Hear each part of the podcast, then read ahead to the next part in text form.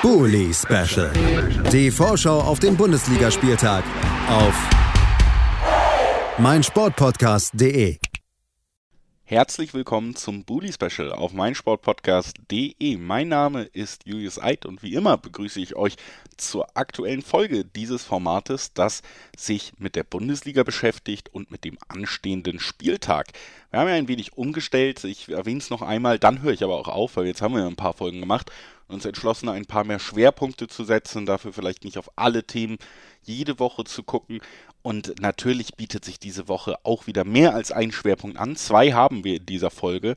Einmal nach diesem Gespräch hier werden wir noch im Laufe des Podcasts auf die Trainersituation in der Bundesliga blicken, denn da wurde ein Trainer entlassen äh, Domenico Tedesco bei Leipzig und viele, viele andere wackeln, erschreckend viele nach fünf Spieltagen, muss man sagen. Da wollen wir drüber reden mit Manuel Behlert, das passiert später. Was wir jetzt aber erstmal machen wollen, ist einen anderen Schwerpunkt setzen, der sich auch sehr anbietet. Wir haben nämlich nach fünf Tagen einen Spitzenreiter, der nicht so oft Spitzenreiter ist, sage ich mal diplomatisch, vielleicht aber sogar bleibt. Wir wollen darüber reden mit Michael Schröder vom Füchste Talk über den sagenhaften, andauernden Aufstieg des SC Freiburg. Hallo Michael. Hallo Julius. Ja, ich habe gehört, wenn die Bayern schwächeln, dann muss man da sein. Das ist so. Das äh, kann ich als jemand, der es mit Dortmund hält, habe ich das schon sehr oft gesagt und gehört, aber äh, immerhin greift jemand anders zu. So kann man es ja mal sagen. Fünf Spieltage gespielt und wie gesagt, Freiburg ganz oben in der Tabelle. Wir können es ja einmal ganz offiziell verlesen. Zwölf Punkte aus fünf Spielen, vier Siege, eine Niederlage. Damit punktgleich mit Borussia Dortmund, die stehen auf Platz zwei und ein Punkt vor den Bayern auf Platz 3, die eben zwei Remis eingefahren haben und deswegen schon vier Punkte in dieser Saison haben liegen lassen. Ähm, ja, nach fünf Spieltagen natürlich immer noch nicht wahnsinnig aussagekräftig die Tabelle, aber schon ein wenig aussagekräftig, dass Freiburg wieder so gut in die Saison gestartet ist. Denn wir reden ja eigentlich seit Jahren, also ich sehe mich so ein bisschen hier schon im Bully Special auch als Vorreiter für den SC Freiburg, denn ich versuche dich ja seit Jahren erst in die Euroleague und in die Champions League zu reden. Du warst immer so ein bisschen widerspenstig. Mal gucken, ob ich dich heute Richtung Meisterschaft reden kann. ähm, auf jeden Fall äh, unterstreicht es ja einfach, dass die gute Arbeit bei Freiburg nicht nur weitergeht, sondern dass man gefühlt jedes Jahr ja noch ein bisschen einen drauflegen kann. Zumindest dieser Saisonstart liegt das nahe. Würdest du dem zustimmen? Ähm, zuerst möchte ich sagen, dass ich die Pressekonferenz von unserem äh, Gegner heute Abend, wir nehmen Donnerstag auf, in der Europa League gehört habe. Die wurde auf, übersetzt auf Deutsch. Karabakh ist der Gegner aus Aserbaidschan und da kam tatsächlich äh, die lustige Antwort auf, auf auch eine sehr komische Frage tatsächlich. Aber ähm, der Trainer der Gäste heute Abend wünscht dem SC Freiburg, dass er sich in dieser Saison für die Champions League qualifiziert, denn sie haben es verdient. Äh, Zitat Ende. Ähm, um auf deine Frage einzugehen.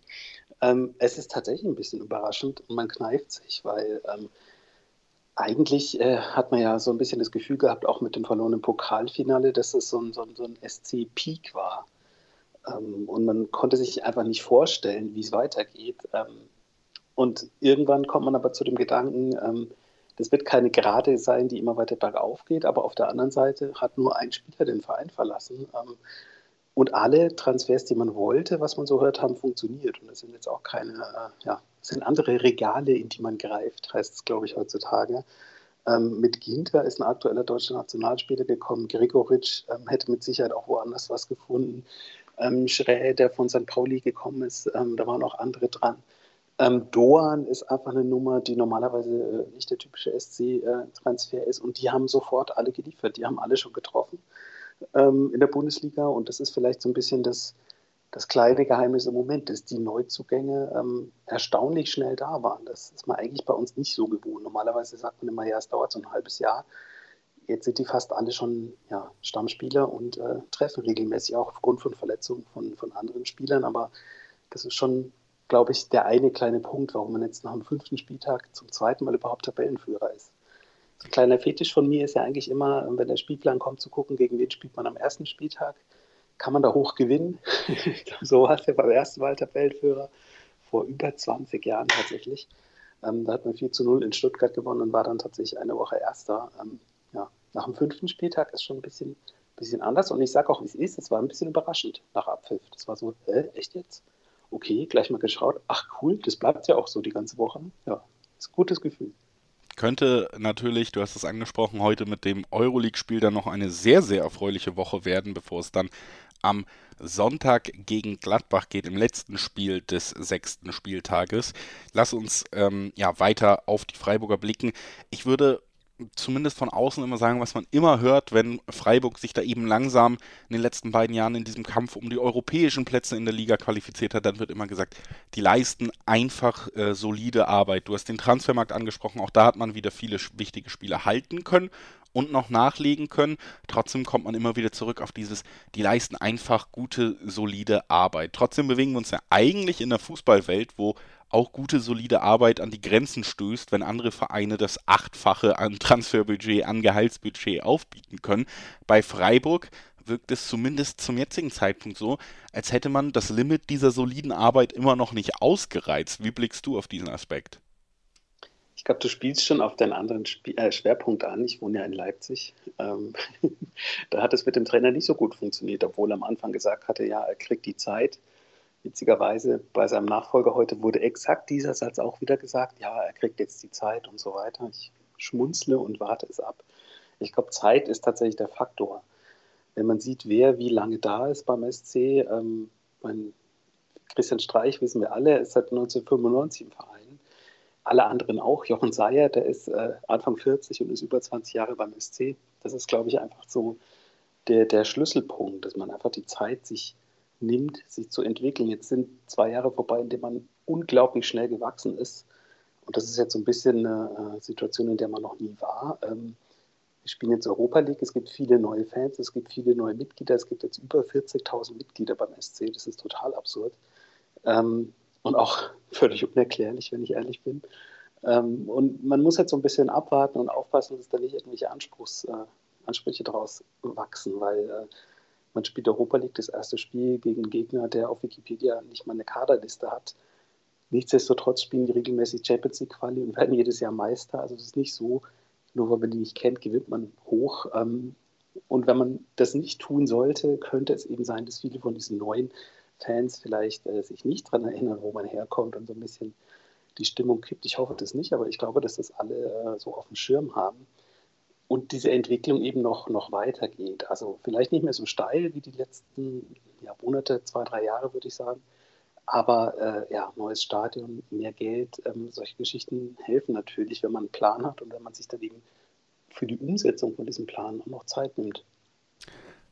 Ganz blöd gefragt, was ist denn vielleicht anders bei Freiburg, dass dieses Zeitnehmen, diese Geduld, dieses nicht die Nerven verlieren eben bis jetzt auch immer geklappt hat. Also es gibt ja viele Vereine, die auch mal ein, zwei, drei Jahre sich so ein bisschen hochgearbeitet haben, dann wieder einen kleinen Absturz hinlegen. Mönchengladbach, äh, gegen die es am Sonntag geht, die haben ja jetzt in den letzten Jahren eher wieder Rückschläge erlebt, nachdem man sich jahrelang rangerobbt hat mit solider Arbeit quasi da ja oft personifiziert mit Max Eberl, aber irgendwie will es bei keinem Verein so gut klappen wie bei den Freiburgern. Und auch das, was du gerade schon erwähnt hast, das ist ja nicht das erste Mal, dass wir über eine Situation sprechen, wo man neue Höhen erreicht und dann die Ruhe bewahren muss. Und es klappt irgendwie immer, immer weiter. Und wenn wir gerade auf den Trainer blicken, der auch schon so ja, unverhältnismäßig lange für den aktuellen und vor allen Dingen auch für den deutschen Fußball im Amt ist, wenn man auf die anderen Vereine guckt, die in derselben Tabellenregion unterwegs sind. Gibt es da irgendeinen kleines Geheimnis, was du uns verraten kannst, was in Freiburg besonders ist, warum das so gut klappt? Ich glaube, es gibt zwei tatsächlich Punkte, die da die Antwort liefern können. Das eine ist tatsächlich, dass man, egal was man macht, irgendwie so ein bisschen unterm Radar fliegt. Nach wie vor. Immer noch. Also wir sind jetzt Tabellenführer in der Bundesliga, nur mal als Beispiel. Und überall liest man nur, äh, gerade Kicker und sonst wo, ja, wie krass äh, Mainz und Union vor allem gerade performen. Und wir kommen so gar nicht vor. Das ist aber nicht schlecht. Das gab es die Saison auch schon mehrfach. Also wir hatten dieses ganz komische Abseitstor äh, gegen Dortmund. Da hat sich irgendwie keiner drüber aufgeregt. Und dann am Donnerstag nach dem Spiel in der PK ähm, hat unser Trainer eben nochmal was dazu gesagt. Und dann hieß es, ja, was will der denn? Und keine Ahnung.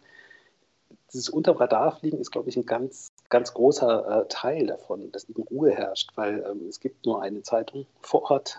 es fahren nicht viele Leute hin zu den Pressekonferenzen man fliegt, obwohl man gute Arbeit macht, so ein bisschen unterm Radar. Und der andere Punkt, der mindestens genauso groß äh, ist, wenn nicht sogar größer ist, dass einfach die handelnden Personen, ähm, ja, es klingt jetzt vielleicht total bescheuert, aber die sind einfach glücklich mit dem, was sie machen. Die wissen, was sie haben. Also da gab es äh, ein Interview auch mit Christian Streich, in dem er gefragt wurde in der Sommerpause, ähm, ja, hätte er denn nicht mal äh, Lust gehabt, das woanders zu probieren und so ins Nachdenken gekommen ist und dann gemeint hat, naja, eigentlich, er weiß eben, dass es hier funktioniert, weil die Leute, die hier arbeiten, wissen, wie er wirklich ist. Also es gibt ja die, die Person, die im Fernsehen zu sehen ist und es gibt die Person, die sechs Tage in der Woche nicht im Fernsehen zu sehen ist und sich eben anders verhält vielleicht. Ähm, ich glaube, dass die handelnden Personen allesamt auch sehr anstrengend sein können. Das hört man immer wieder, es kracht auch mal, das ist ja auch gut ähm, wenn nicht immer alle der gleichen Meinung sind, weil wenn es dann die falsche ist, dann geht es halt bergab. Aber wenn man, wenn man sich reiht, wenn man sich Sachen erarbeitet und trotzdem aber sich wohlfühlt, ähm, weil es zwischenmenschlich eben passt, ist es, glaube ich, ein sehr großer Faktor. Das ist zum Beispiel auch wieder was, was in Leipzig ich mir überhaupt nicht vorstellen kann. Also das hat man jetzt, glaube ich, gesehen an der Tedesco-Entlassung. Wenn der Kollege Minzlaff da sich nicht ganz sicher ist, dann redet er nicht mit den Leuten, sondern dann wird halt der Vertrag ruht dann und das war's dann. Ähm, da gibt es keine positive Reibung. Da gibt es äh, nur Reibung oder negative Reibung, wie auch immer. Ähm, ich glaube, das sind die zwei Punkte. Das eine, dass die sich alle lange kennen, teilweise in WGs zusammen gewohnt haben als Studenten noch.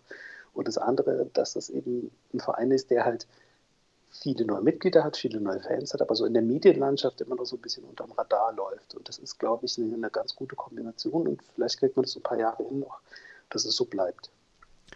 Es bleibt so bei den Freiburgern, zumindest stand jetzt, dass es immer bergauf geht. Was ich gerade auch, ja, du hast schon recht, man kann auch immer gut auf den anderen Schwerpunkt dieser Folge anspielen, was ja gerade wieder auch ein super aktuelles Thema ist, egal ob Trainer lange da sind oder nicht, ist die Aussage, der hat die Kabine verloren, der hat die Mannschaft verloren, was für mich sowieso immer ein super schwer greifbares Phänomen im Fußball ist. Ich werde es auch später nochmal Manu fragen, wie genau das denn überhaupt funktionieren kann, dass Profis, die ja teilweise bei Top-Mannschaften spielen, Top-Einzelspieler sind, dann nicht nur nicht ihre beste Leistung bringen, sondern teils erschreckende Leistung gegen Gegner, die man schlagen musste. Und dann wird gesagt, ja, der Trainer hat die Kabine verloren.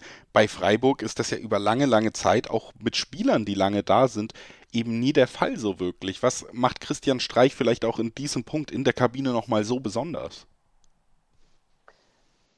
Das weiß ich gar nicht, weil die Kabine ist tatsächlich was, was sehr heilig ist beim SC. Da kommt eigentlich gar nichts raus. Ähm, was vielleicht ein Punkt sein kann, ist, dass Spieler schon sehr lange da sind. Auch du hast das angesprochen. Christian Günther zum Beispiel ist mit Christian Streich schon äh, Pokalsieger geworden, leider als A-Jugendlicher. Aber äh, die haben in Berlin schon mal einen Pokal gewonnen, die beiden.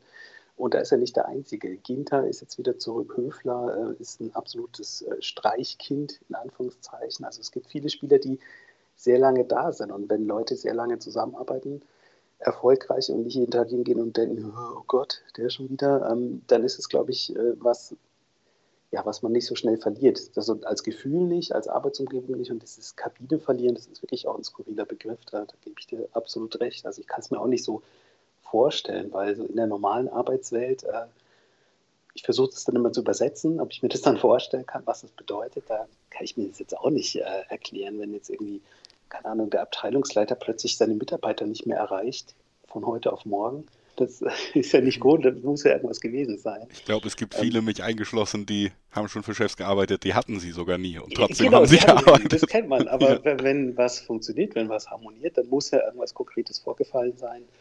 Ähm, ich glaube, in Leipzig war der konkrete Vorfall, dass der Sportdirektor, oder ist ja nicht mehr Sportdirektor, sie haben ja keinen nach wie vor, dass Minzlaff selber in der Kabine war, ohne dass der Trainer das äh, wusste und eine Ansage rausgehauen hat. Und äh, das sind dann eher so Machtspielchen, die dann irgendwelche äh, Statiken verändern. Ähm, da hat er dann vielleicht tatsächlich die Kabine verloren, weil jemand anders eine lautere Ansage gemacht hat. Ich weiß es nicht, aber es ist ein, ein Ding, was ich mir in Freiburg überhaupt nicht vorstellen kann. Vieles bleibt gleich bei den Freiburgern, diese Konstanz immer wieder Mittelpunkt des Lobes. Trotzdem hast du auch schon kurz drei Neuzugänge erwähnt, die auch alle direkt sehr gut funktionieren. Ginter ja auch jemand, der Freiburg schon kennt. Da sind wir vielleicht noch so ein bisschen in dieser Konstanz. Trotzdem vielleicht auch mal umgedreht die Frage an dich in dieser Saison. Was ist denn anders in diesem Jahr? Hat sich spielerisch was verändert? Ähm, setzt man vielleicht auf ein anderes, leicht angepasstes System? Wie sieht es an der Veränderungsfront aus in diesem Jahr? Also was sich in aller Linie, in allererster Linie verändert hat, ist, dass es, es sagen ja alle immer, viel mehr Spiele sind. Es sind eigentlich nur sechs Spiele mehr, die, die äh, Europa League Gruppenphase.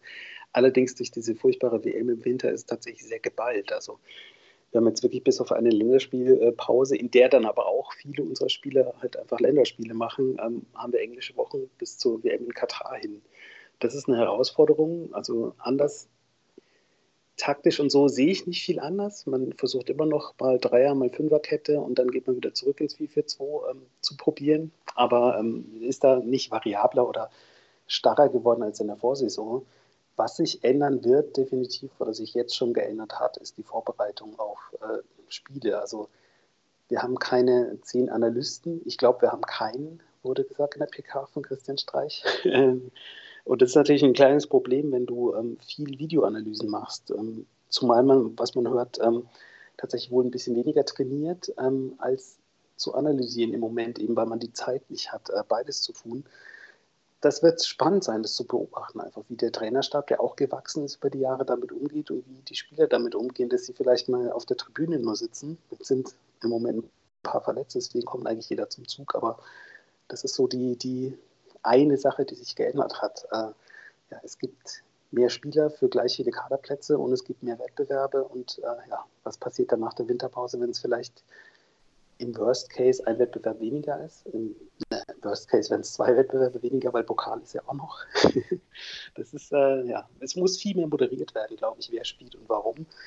Ich sehe aber da, ehrlich gesagt, ähm, dass die, die Trainer da auf einem sehr guten Weg sind. Also es wurde jetzt schon sehr viel kommuniziert, wer warum am Wochenende, ähm, also vorige Woche äh, in der zweiten Mannschaft gespielt hat und vielleicht deswegen in der Europa League spielen kann oder auch nicht. Also ich glaube, es wird sehr viel geredet und das ist tatsächlich immer eine gute Sache, wenn man über Dinge redet und auch wenn man miteinander redet, ähm, wenn man an so einem Projekt arbeitet. Also auch vielleicht nochmal als Fuß in andere Bundesliga-Standorte. Liebe Grüße hier auf jeden Fall. Immer dabei, auch gerade an deine persönliche Nachbarn aus Leipzig, habe ich jetzt schon ein paar Mal rausgehört. genau. Ähm, ja, dann lass uns doch jetzt nochmal den Schwenk zum kommenden Wochenende auch machen. Leider können wir natürlich jetzt äh, nur bedingt immer nach vorne blicken, weil man eben diesen Euroleague-Auftritt, das war ja schon immer unser Problem hier im Bully Special. Wir müssen irgendwann veröffentlichen, so dass Leute überhaupt noch Zeit haben, reinzuhören vom Wochenende. Wenn dann Euroleague ist, ist immer so ein bisschen schwer. Es können sich natürlich wichtige Spieler verletzen. Es kann eine, ja, einen großen Rückschlag ergebnistechnisch geben, der vielleicht nochmal die Einschätzung komplett dreht. Aber wir gehen jetzt einfach mal davon aus, dass wir diese Konstanz, über die wir jetzt 17 oder 18 Minuten geredet haben, auch heute Abend halbwegs sehen werden, dass nichts Schlimmeres passiert. Da drücken wir die Daumen und dann können wir ja nochmal kurz doch aufs Wochenende blicken. Freiburg äh, schließt den Spieltag ab gegen Gladbach, die ja ergebnistechnisch so ein bisschen durchwachsen gestartet sind. Zwei Siege, zwei Niederlagen, eine äh, nee, Quatsch, zwei Siege, zwei Unentschieden, eine Niederlage unter Daniel Farke, die trotzdem aber auch deutlich ja wieder spannender als Mannschaft wirken und belebter als in den letzten Jahren. Was erwartest du dir grundsätzlich für ein Spiel am Wochenende gegen die Gladbacher? Also erstmal finde ich es gut, dass es zwei Heimspiele sind in einer Woche. Ähm, das kann nicht schaden, so ein bisschen die, die Euphorie mitzunehmen. Ähm, und dann bin ich tatsächlich gespannt, weil äh, Gladbach mich jetzt gerade vorige Woche, wo ich sie schon so ein bisschen vorgescoutet habe, äh, gegen Mainz nicht so wirklich überzeugt hat. Ähm, aber ja. Spiele gegen Gladbach sind immer ganz komisch. Also entweder ähm, sehr deutlich in eine Richtung oder sehr langweilig zum Unentschieden.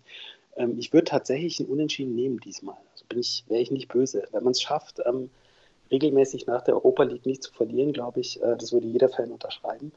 Weil auch wenn die Tabelle gerade super schön ist, äh, weiß man natürlich trotzdem, äh, diese ganze Mehrfachbelastung ist halt ein Ding. Dann passiert es vielleicht mal, dass Christian Günther auf der Bank sitzt, nicht auszudenken äh, wegen Belastungssteuerung und äh, man ist dann verwirrt. Das sind Sachen, die man verarbeiten muss. Deswegen wäre es schön, wenn auf dem Platz wenigstens das Ergebnis so aussieht, dass man nicht verliert. Ähm, ja, ich, würde mich natürlich auch über einen Heimsieg freuen, aber man, man weiß es wirklich nicht. Es ist schwierig einzuschätzen, wie du sagst, mit noch einem Spiel dazwischen.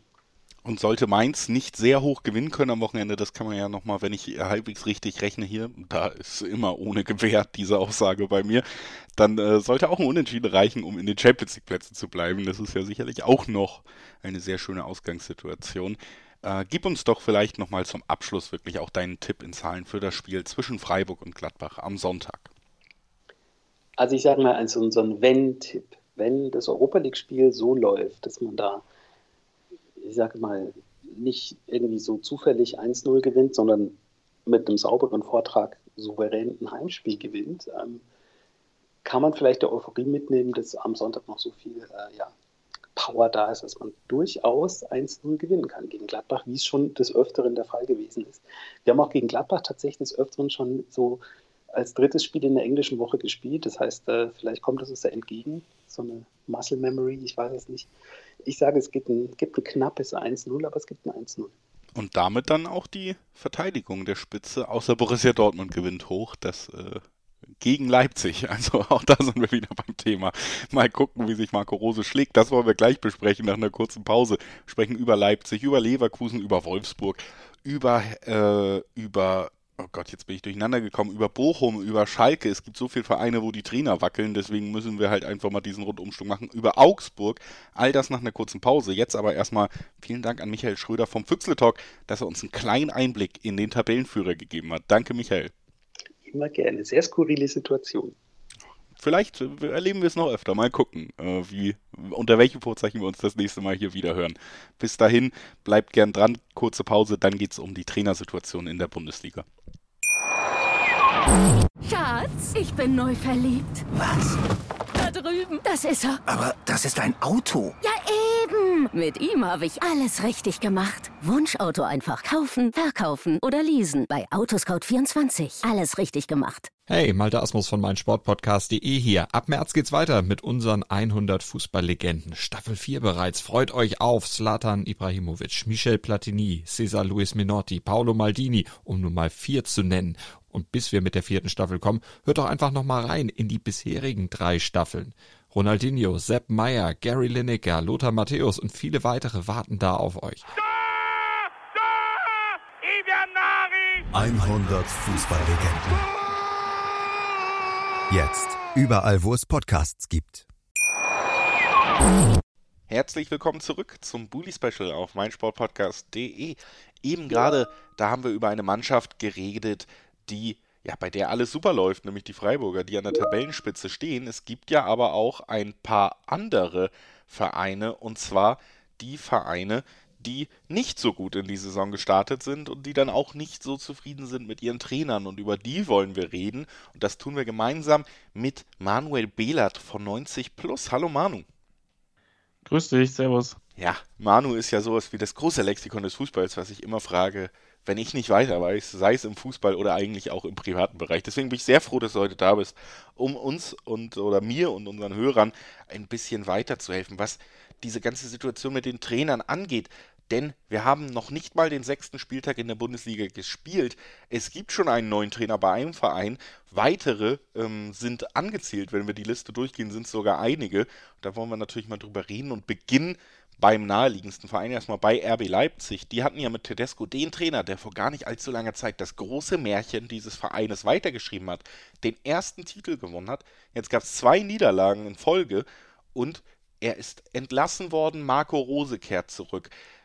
Erstmal vielleicht die Frage, findest du das nachvollziehbar, dass Tedesco jetzt gegangen ist oder gegangen wurde? Ähm, der Zeitpunkt ist ein bisschen überraschend, weil jetzt natürlich drei extrem schwierige Spiele anstehen. Also er spielt jetzt direkt gegen Dortmund, Real Madrid und Borussia Mönchengladbach.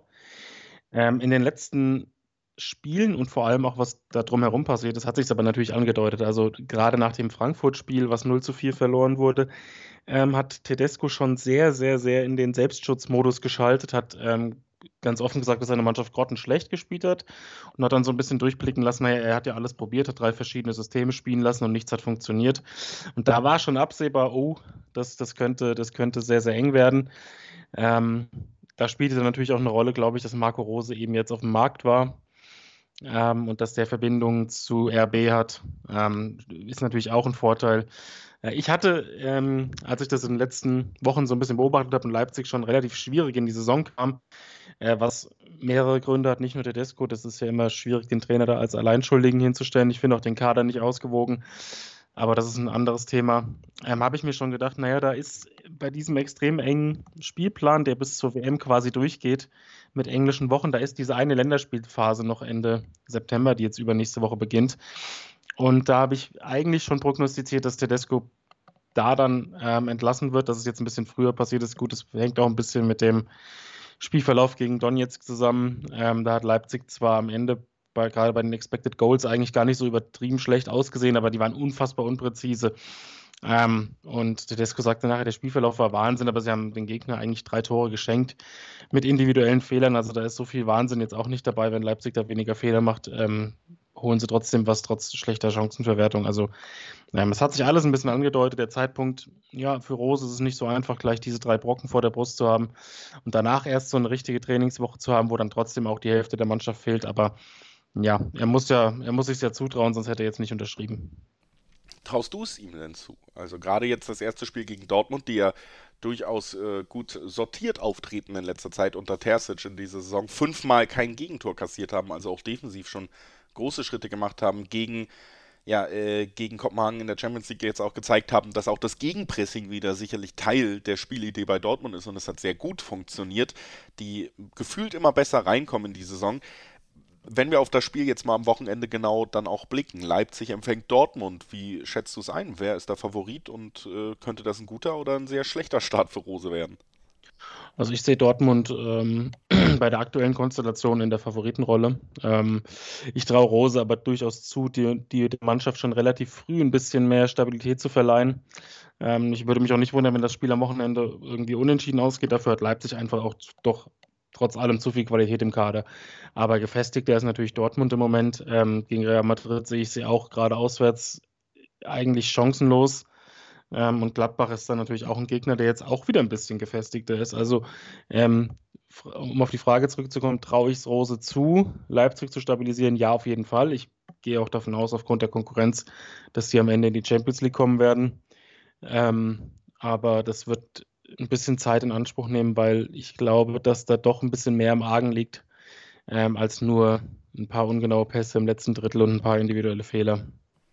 Das heißt eigentlich ganz gute Aussichten für die Dortmunder vor diesem Spitzenspiel, was schon am Samstag um 15.30 Uhr stattfinden wird. Da wir ja auch immer so ein bisschen vorausblicken, würde ich äh, den ersten Trainerpart hier quasi dann kurz abschließen wollen und dich fragen wollen, was tippst du denn? Wie geht das Spiel aus? Ähm, das ist schwierig. Also ich kann mir ein 1-1 vorstellen, aber ich sage, weil Dortmund im Moment einfach auch häufig in den richtigen, wichtigen Phasen genau das Tor macht, äh, dass Dortmund 2-1 gewinnt.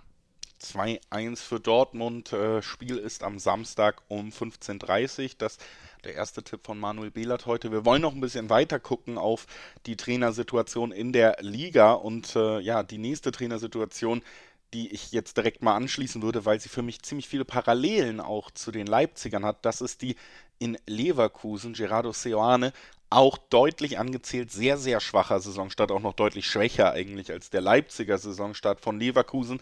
Dann auch gegen den vermeintlichen Underdog in der Champions League, gegen den FC Burger eben den Befreiungsschlag nicht geschafft, sondern verloren. Noch ist er im Amt, jetzt geht es aber gegen Hertha BSC die unter Sandro Schwarz zumindest wieder so wirken, als könnten sie jedem Gegner ein unangenehmes Spiel bereiten.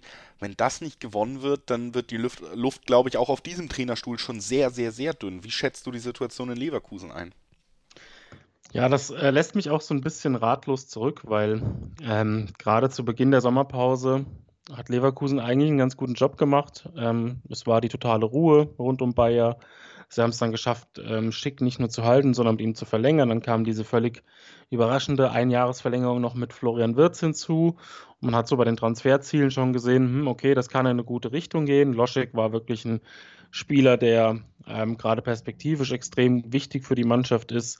Es gab einige sehr sinnvolle Gerüchte und man hat so gemerkt, naja, die Mannschaft hat in der letzten Saison schon über weite Strecken sehr ordentlich gespielt. Klar fehlt am Anfang Wirtz und ähm, Im zentralen Mittelfeld war das noch nicht alles so, hat sich das noch nicht alles so gefunden und in der Defensive hatten sie viele talentierte Spieler, aber die sind jetzt alles so, so Hinkapier und Kusunu und Tapsoba, die alle noch diesen einen Schritt von der wirklichen Konstanz entfernt waren. Dass diesen Schritt dann aber genau gar keiner gemacht hat, und dass es in der Offensive einfach ein paar Probleme gab, weil Schick nicht von Anfang an eben jeder Ball vor den Fuß gefallen ist und Loschek noch Zeit brauchte. Das war einfach eine extrem schwierige Gesamtkonstellation, wo man dann Seoane auch angemerkt hat, okay, ähm, er hat natürlich einen Plan B in der Hinterhand und hat auch versucht, ihn auf den Platz zu bringen.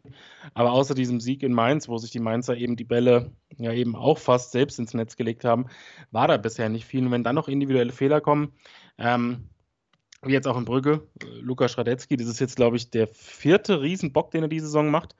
Und das ist auch nicht überraschend, weil ich finde ihn als einen der unterdurchschnittlichen Torhüter, äh, sehe ich ihn an in der Bundesliga. Er ist auf der Linie wirklich fantastisch, aber sobald er die verlässt, sowohl mit dem Ball am Fuß als auch wenn es um Strafraumbeherrschung geht, ist das mitunter ähm, haarsträubend. er hat sich gegen Dortmund ja die rote Karte abgeholt, weil er einen Ball außerhalb des 16 in die Hand genommen hat. Dann hat er noch ähm, Ich glaube, beim Spiel, wo er dann wieder im Tor stand, hat er sich quasi äh, bei einer Ecke oder bei einer Flanke verschätzt und hat danach noch einen Schuss, der zwar aus, aus Abseitsposition war, aber ins kurze Eck gefangen, was auch niemals passieren darf. Jetzt hat er wieder ein Gegentor verursacht und das ähm, trägt natürlich dann nicht zur, zur Sicherheit in der Mannschaft bei. Ich glaube, ähm, Seoane in Leverkusen hat noch ein bisschen Zeit. Also ähm, sie spielen jetzt ja gegen Hertha, wie du schon gesagt hast. Das, das sollte äh, schon ein Sieg her. Ich glaube, dieses Thema wird aber erst dann diskutiert, ähm, wie zu dem Zeitpunkt, den ich eigentlich bei Tedesco gesehen habe, nämlich in der Länderspielphase. Äh, sie haben jetzt nächste Woche in der Champions League noch Atletico zu Hause. Ist unangenehm, aber Atletico hat jetzt auch nicht so überragend gespielt zu Saisonbeginn. Also da ist auf jeden Fall ein Punkt drin. Und wenn man jetzt in der Bundesliga drei, vier Punkte holt und einen Punkt gegen Atletico, dann sieht die Sache wieder ein bisschen anders aus. Also natürlich läuft da bisher sehr viel schief. Ähm, ich glaube aber, dass, dass Seoane theoretisch noch die Möglichkeit hätte, das noch umzudrehen. Also ich sehe es jetzt nicht so unmittelbar wie bei Tedesco, dass es sich angebahnt hat. Ich finde auch die, die Interviews und auch die ähm, Statements der Verantwortlichen, wobei wir wissen, was man davon halten soll, aber ähm, ich finde das alles noch ein bisschen seriöser, noch ein bisschen analytischer und äh, ich glaube, die Zündschnur ist nicht ganz so kurz. Allerdings, Fußball ist ein Ergebnissport, äh, er braucht jetzt auch dringend Punkte. Und äh, hat man ja schon rausgehört, du traust ihm zu, dass er zumindest diese Punkte gegen die Hertha holen kann und dann eben vielleicht auch ein bisschen lebenserhaltende Maßnahmen damit für seinen Job schaffen kann. Äh, gieß das doch auch nochmal in Zahlen für uns. Was erwartest du für ein Spiel, auch Samstag 15.30 Uhr? Was erwartest du für ein Ergebnis bei Hertha gegen Leverkusen? Ja, wie du schon gesagt hast, Hertha ist, ähm, ist etwas unangenehmer geworden. Also sie sind ähm, einigermaßen stabil. Man erkennt zumindest einen Plan. Das war in den letzten Jahren ja ganz oft nicht der Fall. Ähm, sie sind, glaube ich, gerade auch gegen den Ball ein bisschen stärker geworden. Ähm, mit dem Ball ist jetzt gerade mit Luke Baki und Ejuke, sind das schon zwei Spieler, die gerade, wenn sie Räume bekommen, auch was äh, kreieren können. Sie haben jetzt gegen Augsburg 2-0 gewonnen, wobei Augsburg auch extrem harmlos war. Ähm, ich glaube, dass Leverkusens individuelle Klasse am Wochenende dann doch ähm, zum Tragen kommt und sie gegen Hertha 2 zu 1 gewinnen. 2 zu 1 für Leverkusen bei der Hertha. Der Tipp zu diesem Spiel auch am Samstag um 15.30 Uhr von unserem Experten Manuel Behlert von 90 Plus.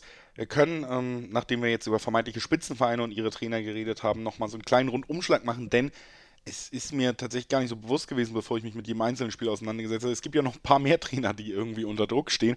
Unter anderem auch am Freitagabendspiel ist das schon der Fall. Nicht bei Werder Bremen, wo man, glaube ich, sehr glücklich über Ole Werner weiterhin ist, sondern beim FC Augsburg. Enrico Maaßen soll schon, ja, zumindest angezählt sein in dieser Saison, was von den Ergebnissen her vielleicht nicht komplett überraschend ist, von der Gesamtkonstellation mich aber schon überrascht hat, weil man hat nun mal im Sommer mit Maaßen einen Trainer, dem sehr viel Potenzial nachgesagt wird, der aber auch sehr jung ist, dazugeholt, der auch ein eigenes Spielsystem hat, wo man sicherlich Zeit braucht, um das zu integrieren, hat ihm auf dem Transfermarkt auch nicht nur Gefallen getan oder ist ihm leichter gemacht, dieses System reinzubringen.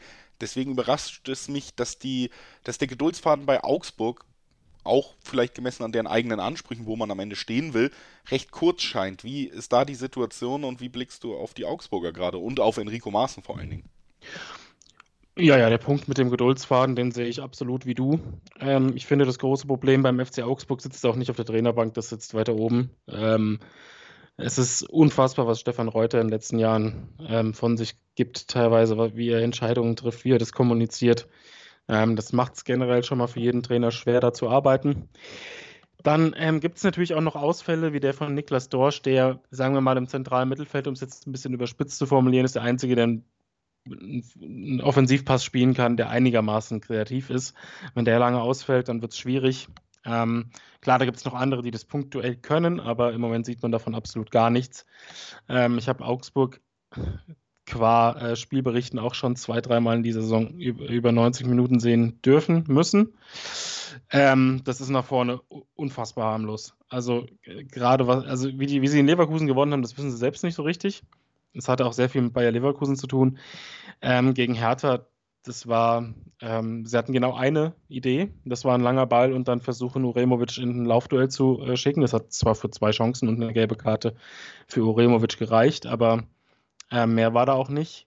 Ähm, dann kommen da noch unerklärliche Defensivfehler dazu. Gegen Mainz beispielsweise haben sie in der Nachspielzeit ein Gegentor kassiert aus einer kurz ausgeführten, schnell ausgeführten Ecke, wo genau einer von elf Spielern von Augsburg begriffen hat, was Mainz da macht. Und dann haben sie sich ein Kopfballgegentor von Lee geholt. ähm, der jetzt, sagen wir mal, nicht der absolute Kopfballspezialist in der Bundesliga ist. Ähm, also da läuft schon extrem wenig zusammen. Ich glaube, bei den ähm, abgegebenen Torschüssen ist Augsburg letzter oder vorletzter. Und nach allem, was man bisher gesehen hat, wundert mich das absolut nicht. Ähm, ja, neuer Trainer braucht Zeit, gerade wenn er viel revolutionieren will, aber man sieht im Moment davon nichts. Also man sieht keine klare Spielidee, ähm, man sieht extrem viel Stückwerk, viele Zweikämpfe, dann intensive ähm, Momente gegen den Ball, dann wird das Pressing aber auch wieder komplett aufgelöst und, und, und es wird sich deutlich zurückgezogen. Ähm, die Pressing-Momente, die ich bis jetzt gesehen habe, die waren jetzt auch nicht so überragend, dass man sagen muss, naja, da wird jetzt Bremen ähm, in der Analyse darauf hinweisen. Ähm, wenn da in Bremen eine Niederlage ähm, geschieht, wovon man fast schon ausgehen kann, und wenn danach zu Hause gegen Bayern nicht dieses eine Spiel ähm, passiert, was Augsburg in der Saison halt eben immer hat, weil Dortmund oder Bayern schlagen die eigentlich einmal pro Saison immer und wissen ja, am Ende Dieses Jahr war es vielleicht Leverkusen, das hatten wir ja schon. Das, das kann sein, ja, aber äh, die spielen jetzt zweimal gegen Bayern. Spielen jetzt im Pokal dürfen sie auch nochmal zu Hause. Also kann ja schon sein, dass das nochmal passiert die Saison. Aber ich sehe da nicht viel zu holen gegen Bremen und Bayern. Ähm, und danach ist, wie wir schon gesagt haben, eine Länderspielphase. Und danach spielt Augsburg nämlich gegen Schalke, Wolfsburg und Köln. Und das sind dann Spiele, wo du eigentlich Punkte holen musst. Und ob der Trainer das Vertrauen bis dahin noch bekommt, das weiß ich nicht. Ähm, das hängt auch ein bisschen von, von Reuter ab. Ich finde, Maaßen hat eine, eine, schwierige Situation zu managen, weil der Kader ist nicht überragend, äh, auch nicht für die Ansprüche von Augsburg. Es gibt Ausfälle, aber wie gesagt, auf dem Platz sieht man dann doch zu wenig, trotz allem. Hast du da, ähm, Labadia wurde jetzt genannt, wäre das ein naheliegender Kandidat für dich? Es ist der typische Stabilisator, ja. Also er hat eigentlich überall, wo er gearbeitet hat, ähm, war er nicht dafür oder war, war, er nicht in der Lage, jetzt was sehr, sehr Langfristiges aufzubauen, aber eine Mannschaft über eine Saison zu stabilisieren. Also der hat teilweise in Wolfsburg seinerzeit ja sogar relativ attraktiven Ballbesitzfußball spielen lassen. Ähm, also ich würde es ihm zutrauen. Allerdings hat er ja auch die Voraussetzungen ähm, mit dem schwierigen Umfeld, aber ich glaube, er hat da schon ein bisschen mehr ähm, Erfahrung, was das angeht. Also hat er bis jetzt auch nicht nur in Clubs ähm, gearbeitet, wo äh, montags bis sonntags die absolute Ruhe herrscht. Insofern kann das natürlich ein Thema sein. Ob er das dann natürlich machen will in so einer Konstellation mitten in der Saison ohne eine Vorbereitung, das ist immer dahingestellt. Das müssen wir abwarten, genauso wie das Spiel am Freitagabend zwischen Bremen und Augsburg bei dem du äh, einen Bremer Sieg tippst, würde ich da rausgehört haben. Was glaubst du, wie geht's aus? Ja, klare Sache, 3-1. Klar, gut, so haben wir es abgeschlossen. Dann äh, letztes Spiel, auf das wir nochmal explizit auch auf dieser äh, Trainer-Thematik einmal raufgucken wollen, ist das Spitzenspiel Schalke gegen Bochum. Gerade bei den Bochumern hat man schon jetzt ein paar Mal gehört, dass äh, Reis als Trainer angeschlagen sein soll, was ja auch aufgrund der Ergebnisse vielleicht nicht so überraschend ist in dieser Saison. Andererseits aufgrund der letzten Saison und dem Kredit, den man sich da vielleicht erarbeitet hat, dann schon ja auch wieder ähm, ja für die Schnelllebigkeit des Fußballgeschäftes spricht, sagen wir es mal so. Auf der anderen Seite haben wir mit Schalke eine Mannschaft, die jetzt auch nicht überragend in die Saison gestartet ist, wo man das Gefühl nicht los wird, zumindest im Fanumfeld, dass jetzt Frank Kramer als Trainer auch nicht den sichersten Stuhl der Saison haben wird. Sprechen wir hier vielleicht sogar über Vereine, bei denen ja bei beiden irgendwann nochmal ein Trainerwechsel in der Saison ansteht? Ja, absolut. ähm, bei Thomas Reis sind die Probleme ja eher so ein bisschen intern äh, weil da Unruhe herrscht. Da kamen jetzt neulich ein paar Sachen ans Tageslicht, dass er im Sommer angeblich mit Schalke verhandelt haben soll. Ähm, der Kader ist auch echt schwach. Also sie haben sehr, sehr viele Spieler verloren und die nicht adäquat ersetzt. Das macht es natürlich nicht leichter. Also ich glaube, fachlich ähm, spricht absolut nichts gegen Thomas Reis. Ich glaube, das ist der perfekte Trainer für Bochum, ähm, der in, der letzten Saison über weite Strecken das Optimum herausgeholt hat und auch in dieser Saison schon einige gute Spiele gezeigt hat, nur die Ergebnisse stimmen halt nicht, weil eben defensiv zu viele Fehler gemacht werden, weil Bochum teilweise zu naiv ist und dann auch noch die Großchancen nicht nutzt. Das ist eine ganz schlechte Kombination. Ich glaube aber da, ähm, A ist, die, ist der Geduldsfaden noch ein bisschen länger und B ähm, wird es eher aufgrund des Drucks äh, von intern ähm, geschehen, als weil sie jetzt eine bessere Lösung finden, weil die sehe ich nicht. Ähm, bei Schalke muss man dazu sagen, ähm, sie haben sich ja bewusst für den Weg Frank Kramer entschieden. Sie wussten ja, dass es kein Trainer ist, der jetzt Hurra-Fußball wie Ole Werner spielt. Also Schalke hat bewusst vor der Saison gesagt, wir wollen diesen, naja, etwas kompakteren Fußball. Wir haben zwar ein paar Kreativspieler und ein paar Offensivspieler, die auch was ähm, auf dem Kasten haben, die individuell auch viel Qualität mitbringen, aber Schalke hat sich von Anfang an dazu entschieden, diesen Weg zu gehen. Und Frank Kramer hat in seiner Vorbereitung natürlich lange, lange darauf hingearbeitet, eben die größtmögliche Kompaktheit herzustellen. Und das geht eben auf Schalke in Einklang mit einem etwas destruktiveren Fußball, den die Fans sicherlich nicht so ähm, super finden, gerade weil der Aufstiegskollege Bremen ähm, mit Offensivfußball Punkte holt und auch Spiele drehen kann, wie jetzt in Dortmund. Ähm, sowas ist Schalke im Moment nicht zuzutrauen. Klar, gegen Gladbach beim, beim Punkt zu Hause war das völlig in Ordnung. Aber ähm, Kramer und Schalke hat auch ein Ablaufdatum. Da gibt es ja auch schon ein bisschen, bisschen interne Unruhe. Ähm, da weiß man natürlich nie, was ist dann jetzt von den Medien ein bisschen aufgebauscht, was nicht. Da muss man sich bei der Bewertung ein bisschen zurückhalten. Aber dass der Punkt kommt, an dem auch die Spieler ähm, auf Schalke ein bisschen frustriert sind aufgrund der Ausrichtung, ähm, das sehe ich. Der, der, wird irgendwann kommen, wenn nicht, ja, mit, die, mit dem aktuellen Ansatz mal zwei, drei Siege eingefahren werden. Ähm, zwischendurch, was ja nie auszuschließen ist. Man kann ja auch mit einer guten, kompakten Ausrichtung und Standards äh, Spiele gewinnen. Also, ich spiele jetzt Bochum und Augsburg in den nächsten beiden Heimspielen, vor und nach der Länderspielpause. Ich glaube, das ist schon essentiell. Also, diese, aus diesen beiden Spielen vier Punkte holen und ähm, dann sehe ich Kramer schon weiter fest im Sattel sitzen. Erstmal, weil die Schalke auch bewusst, wie gesagt, den Weg gewählt haben. Aber wenn das weiterhin, sagen wir mal, wenn wir bis Mitte Oktober noch ähm, hier sind und Schalke hat nur einen Saisonsieg auf dem Konto, dann ähm, wird die Zeit natürlich auch knapp. Natürlich, äh, was auch noch für eine langfristige ähm, Planung spricht. Man kann sich das auch bis zur WM erst nochmal angucken. Da ist ja bis Anfang November wird gespielt. Und danach sind ja fünf Wochen Pause. Das heißt, da kann vielleicht auch nochmal dann, vielleicht hat sich in Bochum was getan, vielleicht ist Reis frei. Vielleicht gibt man ihm dann die Möglichkeit, fünf Wochen nach der WM noch mit der Mannschaft zu arbeiten, weil das ist sowieso der größte Vorteil, den die Bundesliga hat. Die Premier League startet eine Woche nach dem Finale wieder. Die Bundesliga macht eben länger Pause. Und das könnte natürlich dann langfristig denkend auch nochmal was äh, auf der Trainerposition bewirken. Bei beiden sehe ich jetzt nicht, dass die nach, einem, nach einer Niederlage am Wochenende ähm, entlassen werden. Trotzdem hätten wir natürlich deinen Tipp gerne. Gewinnt oder verliert da jemand? Ich glaube, ein fußballerischer Leckerbissen wird es nicht in diesem Ruhrpott-Derby, aber wie, bei wem siehst du die Nase vorne? Ja, ähm, das ist so ein bisschen, so, so ein bisschen äh, wie beim Eingangsspiel äh, Dortmund gegen Leipzig, dass ich nicht so richtig weiß, ob ich Schalke jetzt den Sieg zutrauen soll oder ob es 1-1 ausgeht, aber ich würde sagen, ähm, ja, bei Bochum läuft individuell im Moment noch ein bisschen mehr falsch, deswegen sage ich 2-1 für Schalke. 2-1 für Schalke, der Tipp von Manuel Behlert. Hier für das Ruhrpott-Derby, das am Samstag um 18.30 Uhr stattfinden wird. Das war's fast, Manuel. Ich entlasse dich sofort. Ich habe nur noch eine kleine Frage. Auch äh, wir sind ja beim Trainerthema. Wolfsburg ist noch ohne Saisonsieg, spielt keinen guten Fußball, wirkt aber relativ entspannt. Auch Nico Kovac wirkt noch relativ entspannt und gut gelaunt. Wo kommt das her und sollte das vielleicht sogar anders sein? Ja, wo, wo das herkommt, kann ich nicht sagen, weil die spielen fürchterlichen Fußball. Also, ähm, er hat ja dann teilweise doch auch schon ein bisschen in Richtung Selbstschutzmodus geschaltet. Ähm, und macht im Moment auf der Pressekonferenz vor und nach den Spielen eher ein paar Späße, als, als jetzt irgendwie sachlich und ernst die Situation zu analysieren. Ähm, ich glaube, da brodelt es intern auch schon. Das kommt nur nicht so äh, nach außen, weil die anderen Clubs, die wir bisher angesprochen haben, zum Teil jedenfalls ähm, größere Aufmerksamkeit medial auf sich ziehen. Also die Kritik, die, die ist schon da. Und äh, ich sehe Wolfsburg jetzt auch keine Serie hinlegen in den nächsten äh, Wochen. Also dementsprechend, ja, ich, ich sehe auch, dass da sich sehr, sehr bald was tun kann. Ich meine, sie spielen jetzt vor der Länderspielphase in Frankfurt und in Berlin, also bei Union. Da sehe ich sie jetzt keine sechs Punkte holen. Und dann haben wir die beliebte Länderspielphase. Okay, also auch bei Wolfsburg das Trainerthema heiß, auch wenn es vielleicht ein bisschen untergeht. Frankfurt hast du angesprochen, tippen wir es noch schnell zu Ende. Frankfurt-Wolfsburg, was glaubst du? 2-0 Frankfurt. 2-0 Frankfurt-Sieg am Samstag um 15.30 Uhr. Dieses Duell. Wir bedanken uns bei Manuel Behlert, dass er heute da war, um mit uns über die vielen angezählten oder schon entlassenen Trainer der Bundesliga zu sprechen. An Spieltag 5. Äh, ja, ein äh, frühes, aber intensives Thema, was wir hier hatten. Danke dir, dass du da warst, Manu. Ja, sehr gerne. Vielen Dank auch an alle Hörerinnen und Hörer, die wieder eingeschaltet haben hier in dieser Episode zum sechsten Spieltag.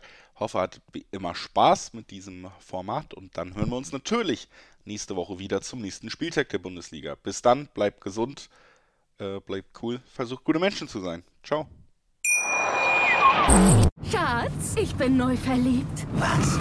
Da drüben. Das ist er. Aber das ist ein Auto. Ja, eben. Mit ihm habe ich alles richtig gemacht. Wunschauto einfach kaufen, verkaufen oder leasen. Bei Autoscout24. Alles richtig gemacht. Wie baut man eine harmonische Beziehung zu seinem Hund auf? Puh, gar nicht so leicht. Und deshalb frage ich nach, wie es anderen Hundeeltern gelingt, beziehungsweise wie die daran arbeiten. Bei Iswas Dog reden wir dann drüber. Alle 14 Tage neu mit mir, Malte Asmus und unserer Expertin für eine harmonische Mensch-Hund-Beziehung, Melanie Lippisch. Iswas Dog mit Malte Asmus. Überall, wo es Podcasts gibt. Bully Special. Die Vorschau auf den Bundesligaspieltag auf meinsportpodcast.de. Schatz, ich bin neu verliebt. Was? Da drüben. Das ist er. Aber das ist ein Auto. Ja, eben. Mit ihm habe ich alles richtig gemacht. Wunschauto einfach kaufen, verkaufen oder leasen. Bei Autoscout24. Alles richtig gemacht.